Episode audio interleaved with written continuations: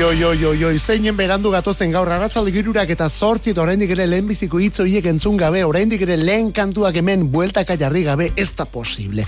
Kantu kontari Euskadi ratea musikeroak ola zabal eta biok hemen geuden gu, eh? arratzalde giruretan puntu puntuan hemen geunden albistak entzun ditugu, publizitatearen entarteare bai, etore musika entzutea tokatzen da eta musikarekin aritzen garelako laurak bitartean, eta zure iritzi eta proposamenekin ere bai.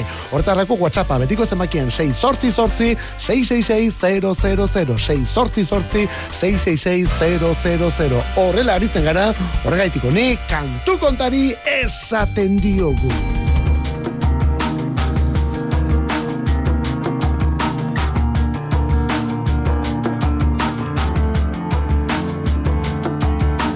I was waiting for the bus one day. Watched a fight between a Aussie couple escalate. Strawberry cheeks flushed with defeated rage. Then he spilled his coffee as he frantically explained.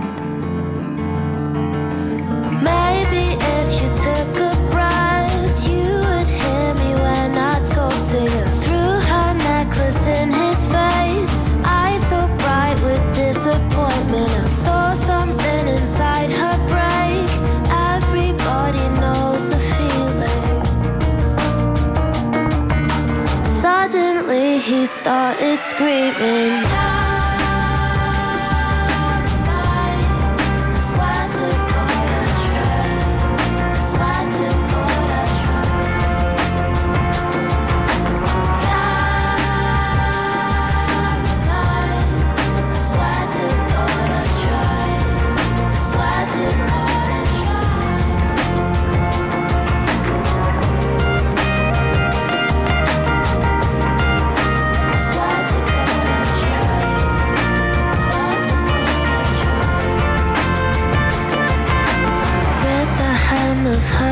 As she ran, panicking and weaving through the crowds on Oxford Street.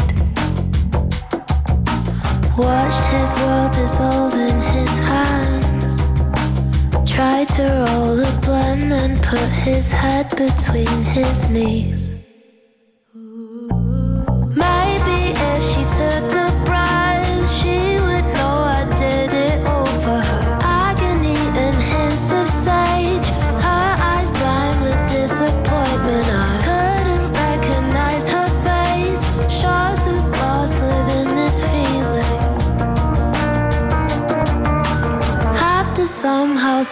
Caliban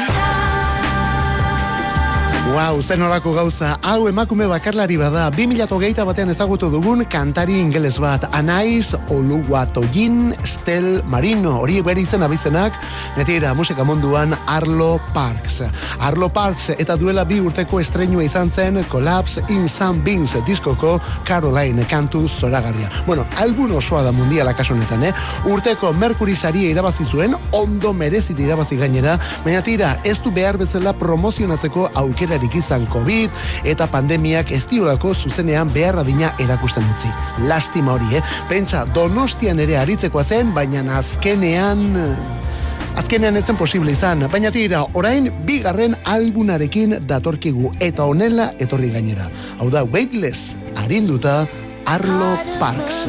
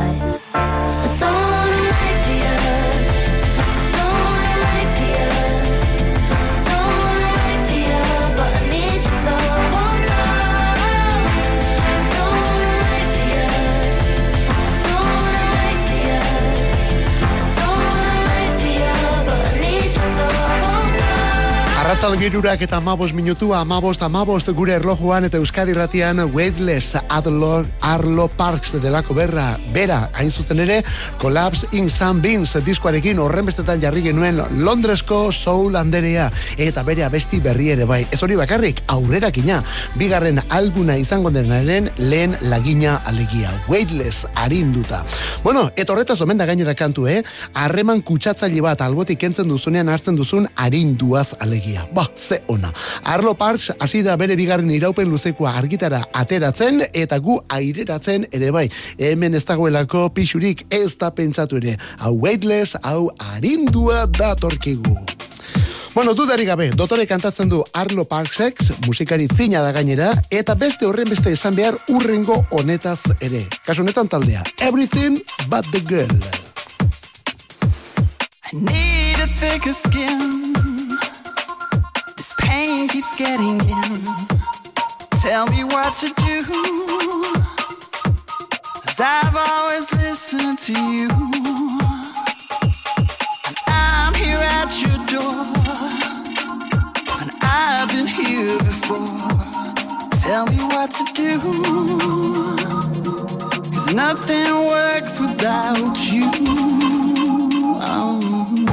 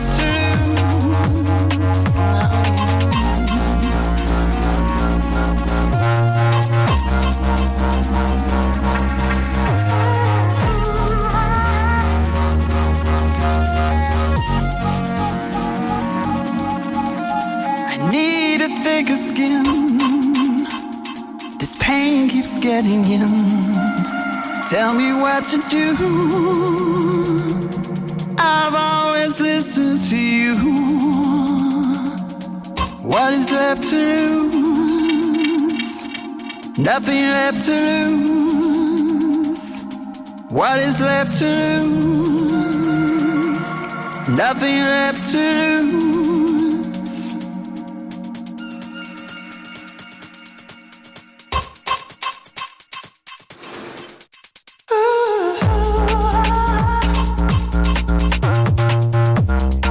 Everything But The Girl bikotea edo senar emazteak izan ere musika talde bat izateaz gain, familia bat ere osatzen dute edo familia ere badutelako Tracy Thorn eta Ben Wotek senar emazteak dira eta gurasoak ere bai. Eta guraso izate horregatik egon dira diskogintzatik at urte hauetan mila beratzireun eta lauro gehi temeritzitik. Baina tira, seme alabak orain aztearekin batera, ekin diote beren beste pasio honi eta eskerrak gainera. Amaikagarren albuna osatu dute amarra bestiz bete eta apirilaren hogeita baterako iragarri. Apirilaren hogeita batean. Fius izango da bere izenburua. Fius momentuz aurrerakina besterik ez.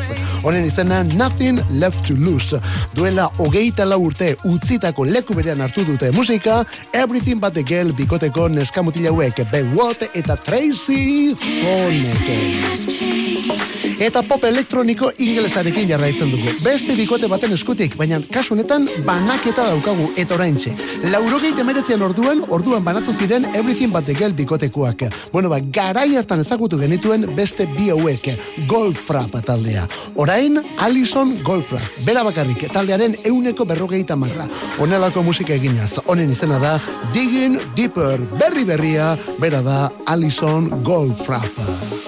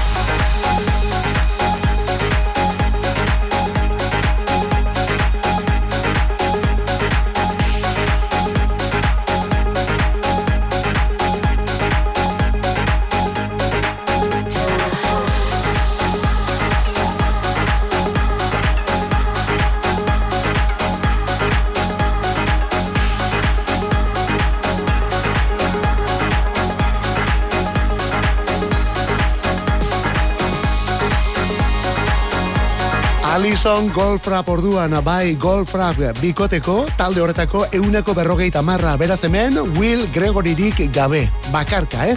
Eta house erritmuetan sartuta gainera, inoiz baino dantzagarriago esatera gindua zen, baina dira Golfrapek beti izan du ukitu hori, hori bai orain, bizitu egindu zerbait erritmoa Alisoneke. Talde benetan interesgarria izan da, edo da, oraindik ere Golfrak, banatu direnik ez dutelako esan, baina bakarkako lan hori aurkezteko momentu ikusi du orain Alisonek, eta gizonetan aurkeztu abesti berri hau. Clapton DJ-ak lagundu dio, Clapton DJ ospetsuak, eta hortik gero, albunean kantuak ekarriko ez duen ukitu benetan dantzagarri hau. Bai, albunean zertxo bait lasaiagoan etorriko menda eta. Esaten genuena, bera da Alison Goldfrapp, orain bakarka, kantuaren izena Digging Deeper.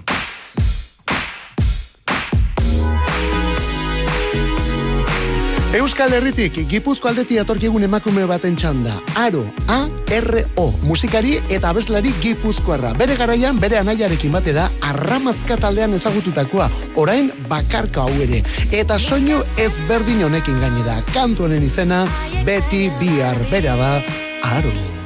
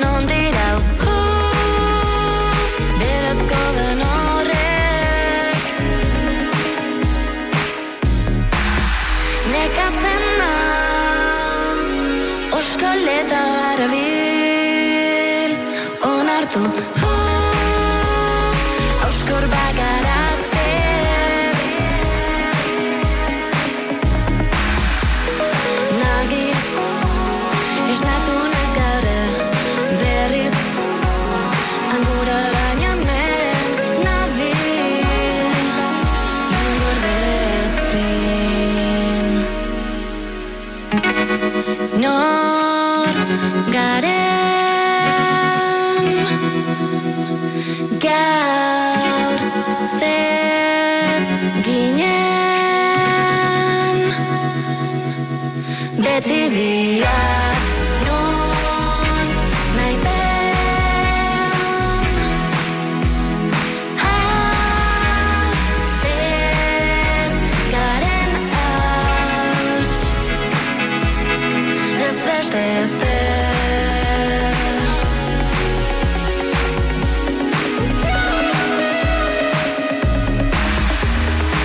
Ba, begiratzen nolako soinu eta doinu egin ari garen momentu honetan Euskadi Irratean kantu kontari egiten, baina gero bestelakoak ere izan ditugu, edota izango ditugu, hemen denetarik abitzen delako, arratzaldeko Laura Garteen musikeruak, eta zure mezute iritziak ere bai, eh?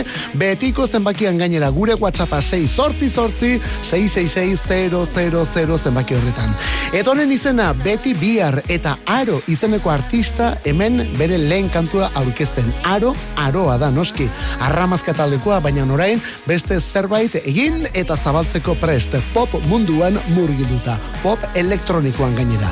Bere lehengusua da gartxot unzain eta gartxotek prestatu dio beti bihar izeneko abesti hau bai musika eta baita hitzak ere. Denak gartxotenak eta gero ekoizpena ere bai. Bueno, ekoizpena einaute gaztainagarekin batera egindako edo burututako ekoizpena. Baina tira, boza, irudia, izena, dena jartzen ari dena, aro da, aro, beti bihar. Eta gero, atzo bertan estrenatu genuen beste kantu hau ere bai, hogeite iruko beste berrikuntza bat. Ez da talde honi kentzen diogun lehena, baina hau bai berri berria, arima laukotea, orain laukotea, arima, eta kantua kea eta larrua.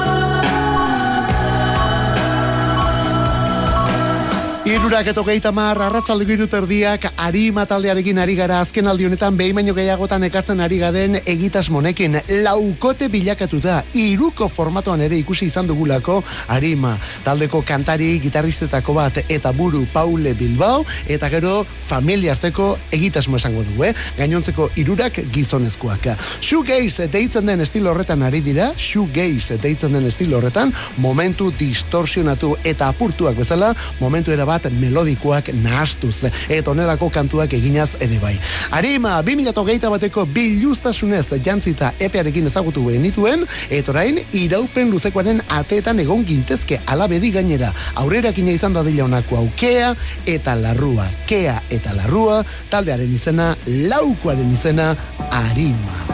Eta zuzenean erresuma batura, bikote gazte bat aurkezteko momentua, Wings of Desire, hori da taldearen izena, Wings of Desire, kantua Running, korrika, zen olako abestia.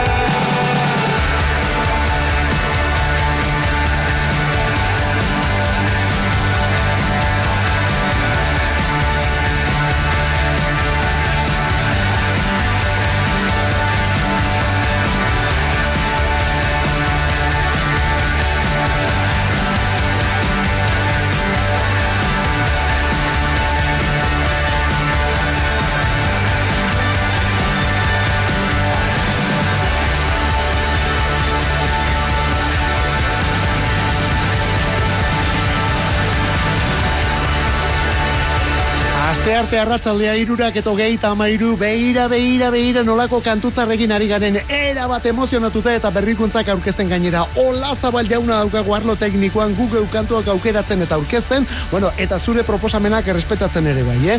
Eta begira, Wings of Desire, Running, hori da kantuaren izena, Running, Dream Pop soinua eta indie rolloa ere bai.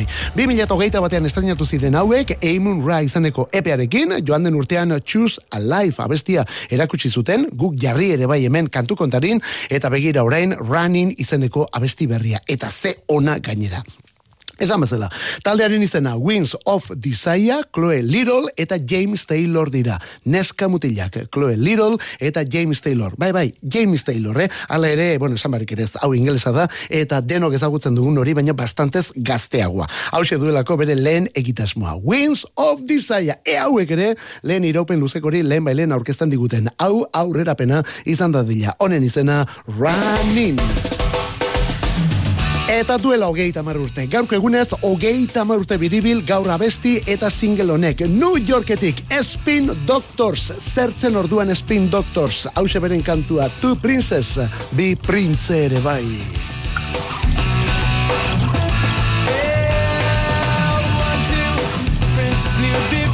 two. That's what I said now. Princess, princess who adore you. Just go ahead now.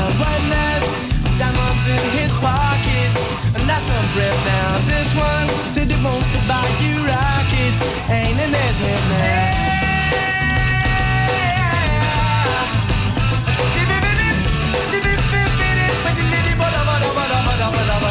This one got a princely racket.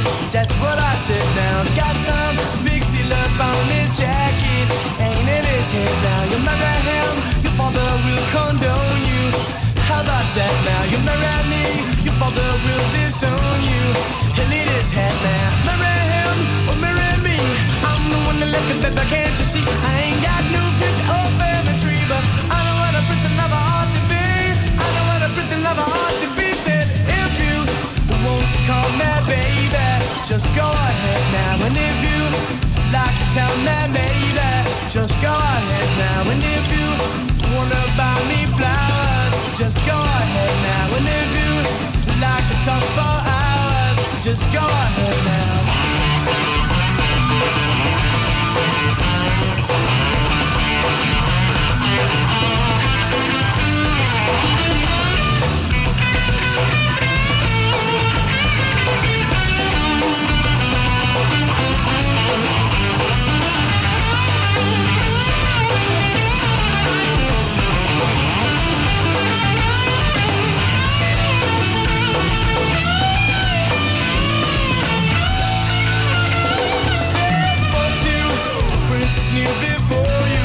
That's what I said now. Princess, princess who adore you. Just go ahead now. One last diamonds in his pockets. And that's our friend now. This one who wants to buy you rockets. Ain't in his head now. Marry him or marry me. I'm the one that love you, but can't you see? I ain't got no future or family tree. But I know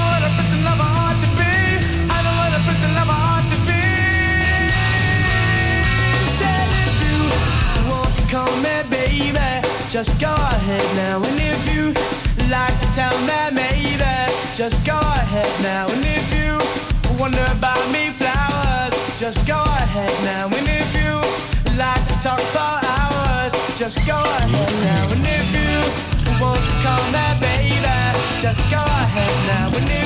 Bere modoko abesti horietako bat ez da, lauro geita mairuko urtarrilaren hogeita maikan, markatu, urte hortan eta egun hortan ezagutu genuen zer den Spin Doctor. Politika munduan azken urte hauetan asko erabiltzen den hitza gainera Spin Doctor, baina tira Iban Redondo edo Miguel Ángel Rodríguez baino lehenagokoa da Spin Doctor kontzeptua. Gabinete buru esango duguna, errelatuaren printzea, berdin da zein den egia, berdin da ze gertatu den norberak bere astoari arre, ezta? Bueno ba, izen bereko talde bat bazen, lauro gehi tamarreko hasiera hartan. Spin Doctors, Pocket Full of Kryptonite diskoa plazaratu zuten lauro gehieta maikan, eta hasiera batean aparteko harrerarik izan baldin bazuen ere, gero lauro gehieta mabian singleak etorri ziren eta horiekin benetako zanbatakoak. Lehen da bezi Little Miss Can Be Wrong eta lauro gehieta mairuko urtarliaren azken egunean, gaurko egunez, Two Princess, duela hogeita marrute. Hau urteko hitetako bat izan zen, eta talde honen izkutik, Spin Doctors. Hori orduan lauro gehieta maikan, handik lau urtera Green Dayren txanda. Green Day irukoa eta When I Come Around.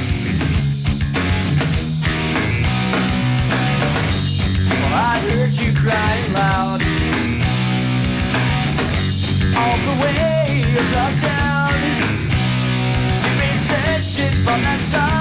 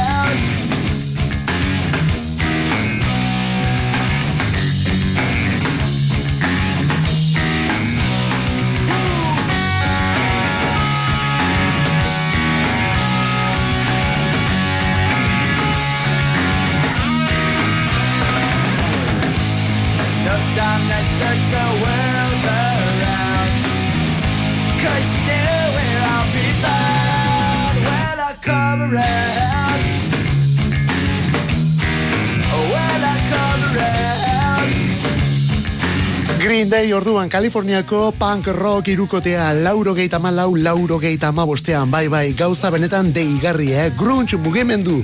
Eta horren iraultzaren ondoren, urrengo kolpean atzer egitea tokatu zen eta berriz ere punk filosofia berreskuratzea. Baina tira, kasu horretan ez estatu batuetako ekialdeko kostaldetik edo Londrestik edo zergaitik ez Euskal Herritik, Kaliforniatik baizik. Green Dayren duki diskori izan zen dena lehertarazi zuen albuna. Offspring, No Effects, Rancid, Lark Bagon, aurretik zetozen Bad Religion ere bai, eta gero horren ondotik piztu ziren gainontzeko azpigeneroen barruan, bestakit Sun 41, Blink Bat Sortzi B, No Use for a Name, bueno, zerrenda amaigabea. Duki diskortako kanturik ezagunena basket case izan zen. Hori zalantzari gabe. Baina tira, arrakasta hori baiestatu zuena urrengo hau honen izena When I Come Around eta hau esan bezala gaurko egunez. Some of your black eyeliner to make my eyes look just like yours?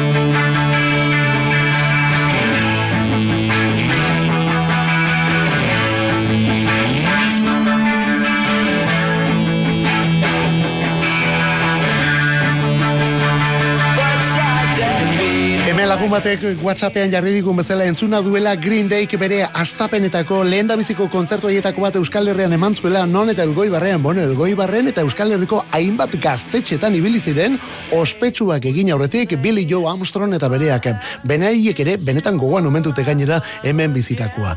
Bueno, Green Day irukotea lauro geita malau, lauro geita amabostean duki diskoarekin sekulako kolpea eta gero lauro geita mazazpian Nimrod albuna. Bosgarren estudio lana izan zena Nimrod Eta agian ez da Billy Joe Armstrong eta bere mutilen diskorik gogoratuena, baina nor ere perla bat baino gehiago etorri zen. Bilduma horren hogeita bost urteak direla eta berriz eman dute argitara formatu ezberdinetan eta material pilua gehituta. Eta berri horien artean deigarriena Black Eyeliner izeneko kantu hau edo demo hau. Hau etzen gero diskoan sartu, baina kontuz, Abesti honetako hainbat zati gerora egin diren beste kantu batzuetan erabili omen dira eta bai hitzak eta baita akordeak ere. Beraz, hemen datoz Green Dayren hainbat kantu. Black Eyeliner honetatik. Green Day, orain, single zahar bat edo demo zahar bat single berri eginda.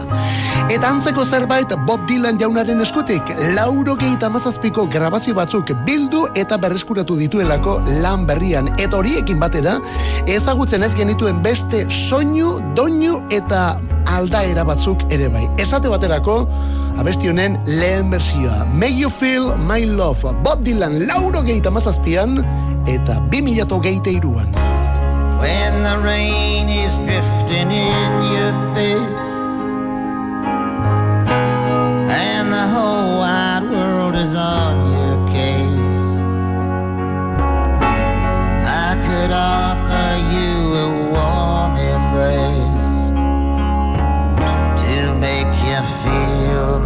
love.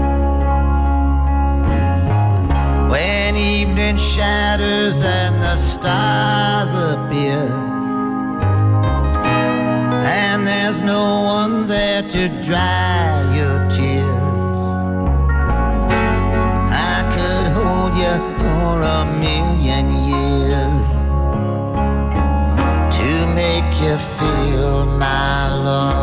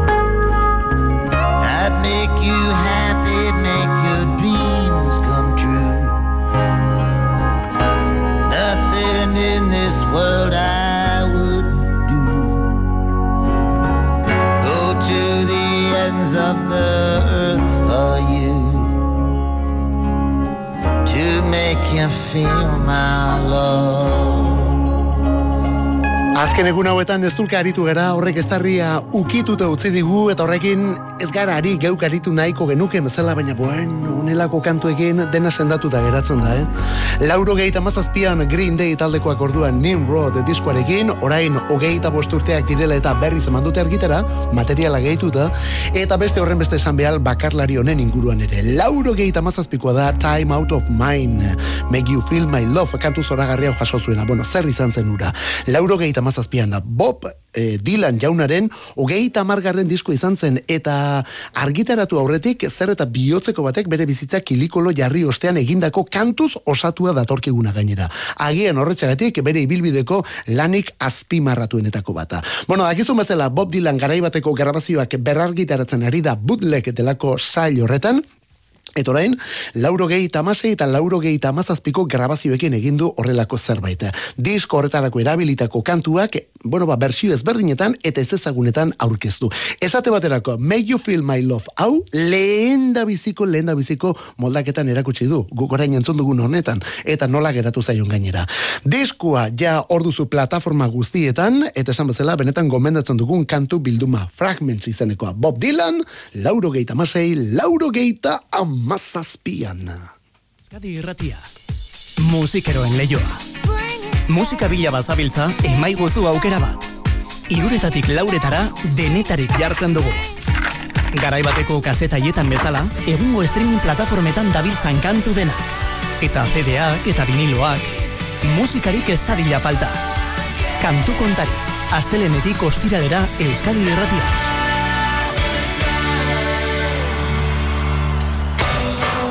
Gaurko saioaren azken amar minutuak bederatzi minutuak oraintxe bertan gainera, baina tira, bukatu horretik oraindik ere badugu berrikuntzarik, eta tartean efemeride bat ere bai, onako hau deki urtaldeko bateria jotzailea azken urteuetan, Jason Cooper jauna, eta ze ona. Deki urrek sekulako bateria jotzaileak izan dituelako, eta badakit, jarraitzaileek benetan gehien maite dutena Boris Williams da, baina beste batzuk ere, Lol Torhast esate baterako lehen urteaietan, edo nola ez, Jason Cooper ere bai. Cooperrek gaur urtea bete ditu berrogei tamasei berarentzat eta bera da hemen tamborretan eta txapetan entzuten ari garena. 2000 eta maikan push kantua moldatzen.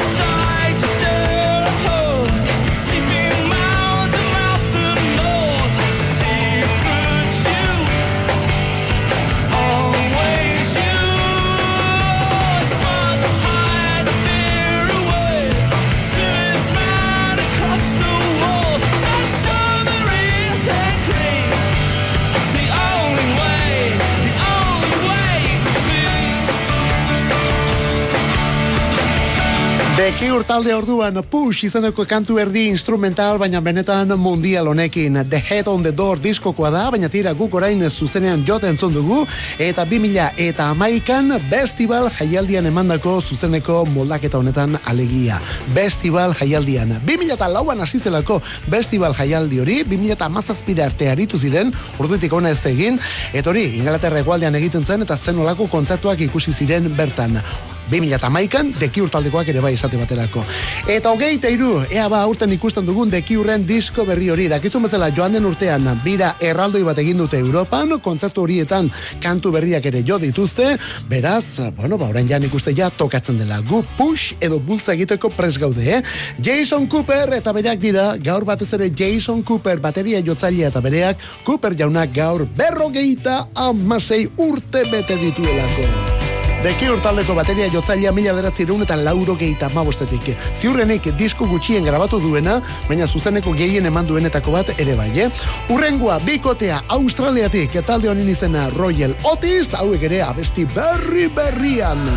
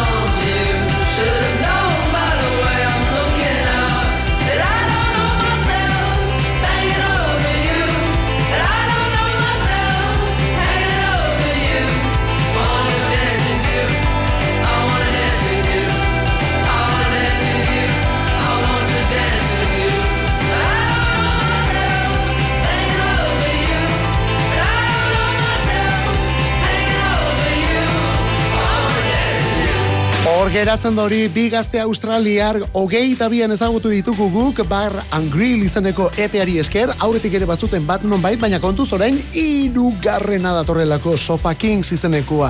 Eta disko ertain hortako abestietako bat onako I wanna dance with you. Nik zurekin egin nahi dut dantzan.